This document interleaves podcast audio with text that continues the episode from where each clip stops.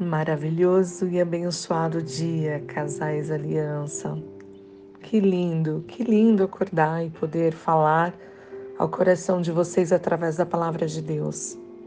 E hoje a ministração que vai tocar aí a alma, o coração e esse matrimônio está em Romanos 12, 15.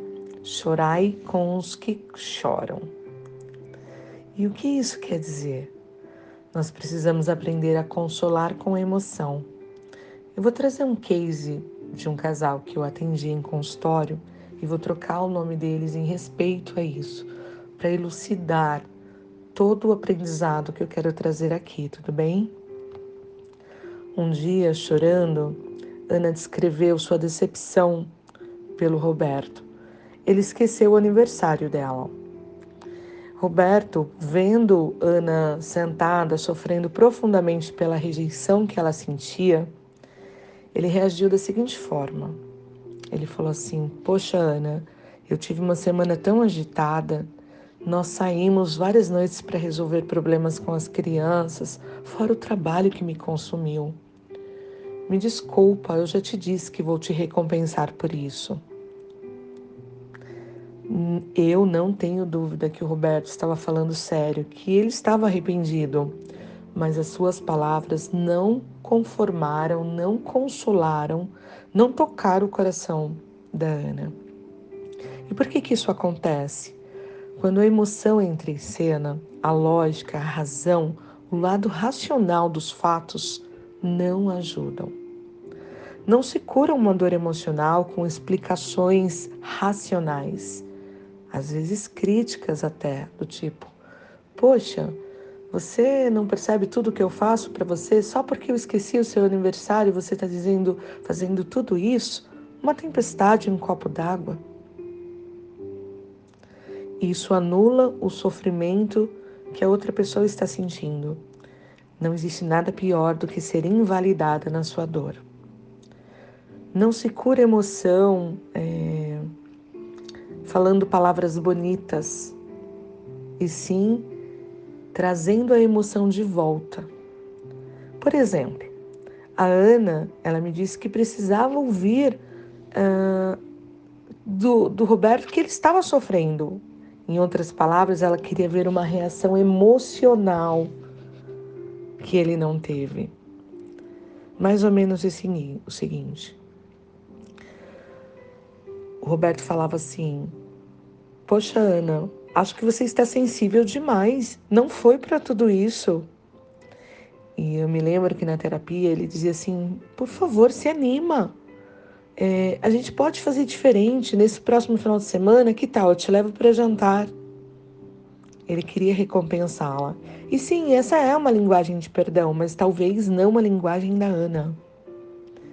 Ele, ele insistia dizendo: Eu sei que eu esqueci do seu aniversário, mas é, o que eu posso fazer?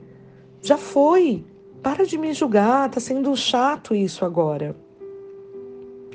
O que Roberto precisava, antes de tudo, era levar em conta como a Ana estava se sentindo. Ela estava claramente decepcionada, se sentindo rejeitada, sem importância. Ela se sentia desvalorizada. É como se ela fosse uma figura comum na vida do esposo e ela queria o lugar de esposa, um lugar especial. Cristo diz assim para a gente: ame a sua esposa assim como Cristo amou a igreja. Era este o lugar que ela queria. Bom, Roberto estava sentindo, sim, mas ele precisava. Sabe, sabe o que faltou nele dizer para ela, né? É, Ana, eu reconheço que você está sofrendo. É, talvez eu não dei a devida importância.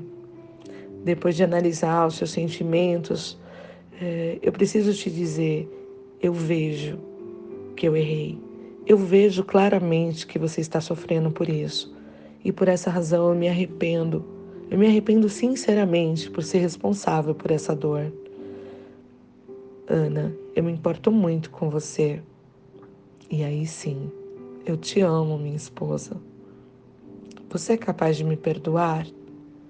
O que eu posso fazer para recompensar esse mal que eu te causei? Olha a diferença, gente. Quando eu orientei o Roberto a, a, a viver essa experiência, né, de se abrir para o sofrimento sem julgamento, a Ana conseguiu aceitar a confissão de consolo do Roberto, porque ela entendeu de verdade que ele tinha se arrependido. Libertou ela para resolver aquilo de uma outra forma. Eles resolveram aquele conflito e conseguiram restabelecer a intimidade do casal. Então hoje eu quero te convidar a fazer a, segunda, a seguinte oração todos os dias. Pai, ajude-me a ser sensível às ações e às palavras que possam magoar o meu cônjuge. Peça todos os dias para que Deus traga do oculto o que você não consegue ver. Quero te convidar hoje a pensar o que você pode fazer para se certificar que se magoou seu cônjuge, é, existe alguma forma de recompensá-la? De que outra forma você pode reagir para curar essa mágoa que ficou? Faça uma busca na sua memória, comece por hoje, ontem, a semana passada, o mês passado, o ano passado e assim vai. Faça uma busca na sua história, converse sobre esse podcast, sobre esse ensinamento com a sua esposa, com o seu esposo. Eu tenho certeza que se você se abrir com uma postura sem julgamento, para ser diferente do que você já foi, você vai viver o sobrenatural com ela a partir de hoje, com ele. Que Deus abençoe vocês um beijo no seu coração e até amanhã.